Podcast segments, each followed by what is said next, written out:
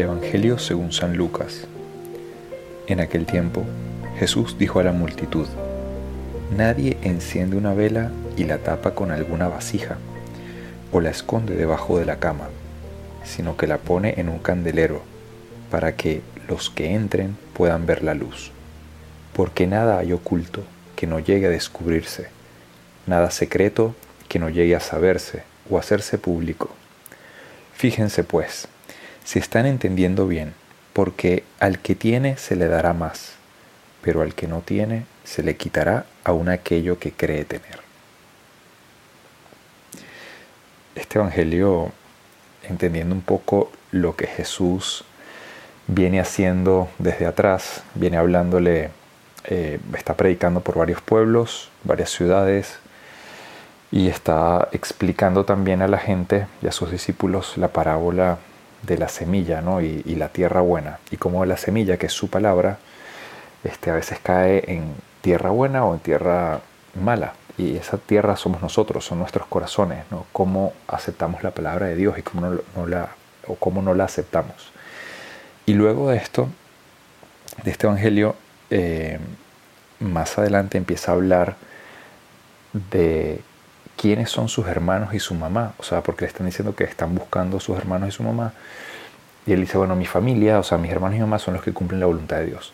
Entonces digamos que todo un poco el entorno de este Evangelio de hoy, donde Jesús está hablando de, de la vela o del candelero, que no se pone bajo la cama, sino que hay que alumbrar, tiene que ver con su palabra. ¿no? Entonces, eh, antes de hablar de esto, quiero poner un poco en contexto de un tema que seguramente ya he hablado antes, pero que me llama mucho la atención, y es el tema de eh, las religiones, por así decirlo, o las prácticas espirituales que están de moda hoy en día, ¿no? Uno ve mucha gente, por ejemplo, haciendo que si dietas vegetarianas, ¿no? Y obviamente la gente cree que por ser vegetariano, no todo el mundo, pero hay gente vegana o vegetariana que cree que por vivir de este modo se sienten más espirituales, como que seres con más luz, más conectados con el universo, etc. ¿no? Eh, luego hay gente, por ejemplo, con todo el tema de la energía pránica o del sol, que se sienten también más conectados eh, con el universo y se sienten más espirituales, etc. Luego está gente que se, que se viste con ropa exótica, ropa de lino, eh, un poco con lo mismo, ¿no? sentirse un poquito diversos, pero como que en otro nivel, todo este tipo de cosas como que ayudan a conectarse. Y luego, digamos que de modo más eh, a nivel de ideas, todo el tema del budismo, la práctica del yoga, la biodanza, eh, la meditación de mindfulness, este, toman, la gente que toma cursillos sobre, por ejemplo, la ley de atracción o de la prosperidad. Luego también está muy de moda el tema de las constelaciones familiares o de la quinta dimensión. O sea, aquí podemos quedarnos hablando todo toda la tarde, ¿no? O toda la mañana. Em, pero ¿a qué voy con todo esto?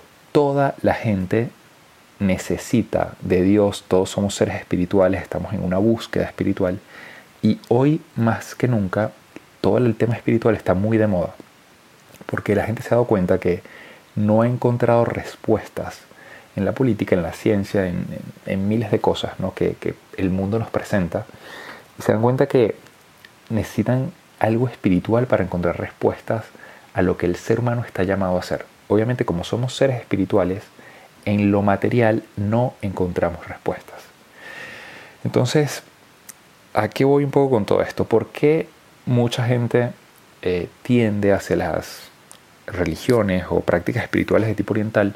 Porque obviamente cuando se, se topan, los que han conocido el cristianismo, sobre todo la mayoría en Occidente, que lo ha conocido siendo niño o adolescente, se toman con la moral cristiana es como que, bueno, no, o sea, yo sí quiero a Dios, sí me encanta todo este tema del perdón, la misericordia, el amor, eh, toda la vida espiritual, pero, pero este tema de la moral como, no, como que no me cuaja, ¿no? De repente tú hablas con mucha gente del mundo de hoy y, y si te aceptan, te compran el tema de que tenemos un desorden natural en el ámbito de la pereza, ¿no? O que hay que ordenar.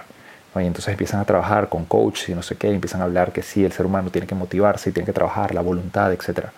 Luego te compran que tienes un desorden, todos en el ámbito de la soberbia, en el ámbito de la ira, de la gula, no sé, podemos poner todos los pecados capitales, pero cuando llegamos al, al de la lujuria, eh, es como que no, bueno, no, en realidad no aquí no hay ningún desorden, eh, todo es normal. Entonces, claro, ven que la moral cristiana quiere meter un poco de orden en todo y como que cierto tipo de orden no me gusta, entonces prefiero espiritualidades que no me hablen tanto del orden al que tengo que alcanzar. Ahora bien, si no ponemos un poco de orden, ¿cómo vamos a hacer luz para los demás? ¿no? El ser humano eh, obviamente está llamado a recuperar, esto ya lo hemos hablado en otros podcasts, pero estamos llamados a, recuperar la imagen, perdón, la semejanza de Dios. No perdimos la imagen, fuimos hechos a imagen y semejanza de Dios, perdimos la semejanza, no la imagen de Él. Esa semejanza, obviamente no somos semejantes ahora porque por el pecado original tenemos todo ese desorden en esas tendencias, ¿no? que hay que ir, como ya he dicho antes, recuperando. Y para poder ser luz para las demás personas, vamos a ser luz cuando sea capaz de amar mejor y sea menos individualista y egoísta. Por eso tengo que meter orden en mi egoísmo. Eh, seré, capaz, seré más luz cuando meta orden en mi soberbia, cuando meta orden eh, en todas las cosas que hemos ya comentado. Y el Evangelio de hoy, cuando habla de esta luz, eh, en realidad esta luz es Dios. O sea, hay que encontrarse con Él. En Él es donde vamos a encontrar la fortaleza para poder poco a poco ir trabajando, metiendo un poco de orden y con este orden vamos a hacer luz. Entonces Jesús te quiere decir hoy, o sea, tú estás llamado a hacer luz, o sea, la tienes en tu interior, toda esa fuerza en tu interior, yo te puedo ayudar, tienes que acercarte a mí, como que tomar de mi savia, ¿no? Cuando Jesús dice, eh, la vid, los sarmientos tienen que estar unidos a la vid, porque si no se secan, así funciona, así como funciona en el mundo natural con los frutos y los árboles y las raíces, etcétera, y todos los nutrientes que toman, nosotros tenemos que acercarnos a la fuente de esta luz para poder ser luz a los demás, ¿no? Y esto ya lo sabemos, ya lo hemos dicho aquí muchas veces en los podcasts, pero nunca está de más recordarlo. Y yo en mi vida como sacerdote cada vez más me doy cuenta de esto. Eh, qué importante es ser humilde y decir, Dios, dame la fortaleza para acercarme a ti y llenarme de tu luz. Porque incluso la fuerza para ir a rezar, para ir a una misa, para dedicar tiempo para ti, me cuesta, o sea, necesito de, que tú me des la gracia para moverme. Entonces creo que toda la, nuestra vida espiritual tiene que empezar con un desde donde estoy, decir Dios, dame tu gracia, yo solo no puedo. O sea, me cuesta incluso decidir me cuesta incluso encontrar fuerza y, la voluntad de moverme a renunciar a lo que estoy haciendo y a las cosas que me gustan para buscarte a ti. Dame esa fuerza. Cuando Dios ve que soy humilde y que lo reconozco y me da la fuerza, me da la gracia, entonces me empiezo a mover hacia Él.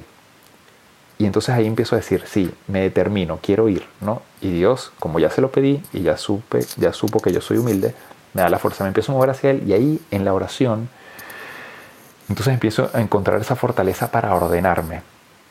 Y, miren, si no hay esta, esta vida, como les decía, primero de humildad para reconocer que solo no puedo y luego empezar a moverme hacia Él, renunciando a, las cosas que me gustan, a mi tiempo, a mis cosas, porque tengo que dedicar tiempo a Dios. Eh, y Él es el que me da la fuerza para ordenarme. Entonces es imposible, si no lo hago así, es imposible dar luz a los demás. ¿no? Y Jesús te está diciendo hoy, no tengas miedo, acércate. Hay una luz, tú tienes que darle a los demás, esa luz te va a llenar a ti y vas a hacer mucho bien para poder dar fruto a mucha gente, pero necesitas estar cerca de mí. Em, de hecho, y al final, que esto ya lo he explicado en otros podcasts, pero hoy voy a hacer simplemente un nombramiento por encima, eh, dice, espero que estén entendiendo bien, ¿no? Porque al que tiene se le dará pero el que no tiene se le quitará aún aquello que cree tener. Em, esto siempre es un poco como que difícil de entender, pero, pero nada, eso es lo que quiere decir. O sea, si tú te acercas a esta, esta luz, estás lleno de mí, te voy a dar más. El que no se acerca y a veces cree que lo tiene todo, y ahí entra un poco la soberbia, por eso la humildad es tan importante en la vida espiritual. Eh, incluso lo poco que cree que tiene, lo va a perder. Porque sin Dios es que no podemos absolutamente nada. Y repito, incluso yo como sacerdote me he dado cuenta de esto. A veces creo que por haberme formado durante tantos años, ah, quizás no necesito rezar tanto en este momento, no, ¿para qué? No pasa nada. O esto lo puedo dar de esta forma sin tener que llenarme tanto. No, o sea, incluso cuando yo creo que tengo algo y no busco a Dios, a veces termino perdiendo eso poco que creo tener. Y la razón de fondo es la soberbia. Creo a veces que no necesito de Él. Entonces, bueno, para no alargarnos más en este podcast, necesitamos mucho de Dios. No hay que tener miedo a acercarse a Él. Tenemos que ordenarnos, no tener miedo del orden en nuestra vida, eh, porque Él nos va a dar la fortaleza. Y justamente cuando en Él encontramos esa gracia y esa fuerza y nos empezamos a ordenar, empezamos a encontrar paz. Paz en nosotros, luz y luz para los demás. Entonces, bueno, que la espiritualidad cristiana que ha hecho tanto bien en el mundo y que es poco conocida, la gente se va a buscar espiritualidades raras en vez de eh, buscar a los grandes místicos cristianos, ¿no? entre ellos San Juan de la Cruz, Santa Teresa de Lisieux, Santa Teresa de Ávila y tantos otros que podría nombrar aquí. Busquémoslos también a ellos, ¿no? busquemos a Cristo y a Cristo también a través de ellos, porque nos ayuda mucho la vida de los santos a, entender esa luz que necesitamos ser, ¿no? Para nosotros mismos y para los demás. Bueno, espero que este podcast les haya ayudado.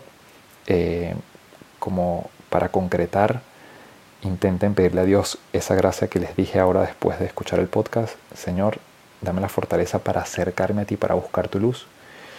Y ya cuando se determine un poco, pónganse algún tipo de medio, de propósito, de tiempo de oración y si pueden, de lectura de alguna vida de santos. Van a encontrar de verdad mucha motivación para vivir esto que les acabo de explicar aquí, que Jesús nos está pidiendo a todos.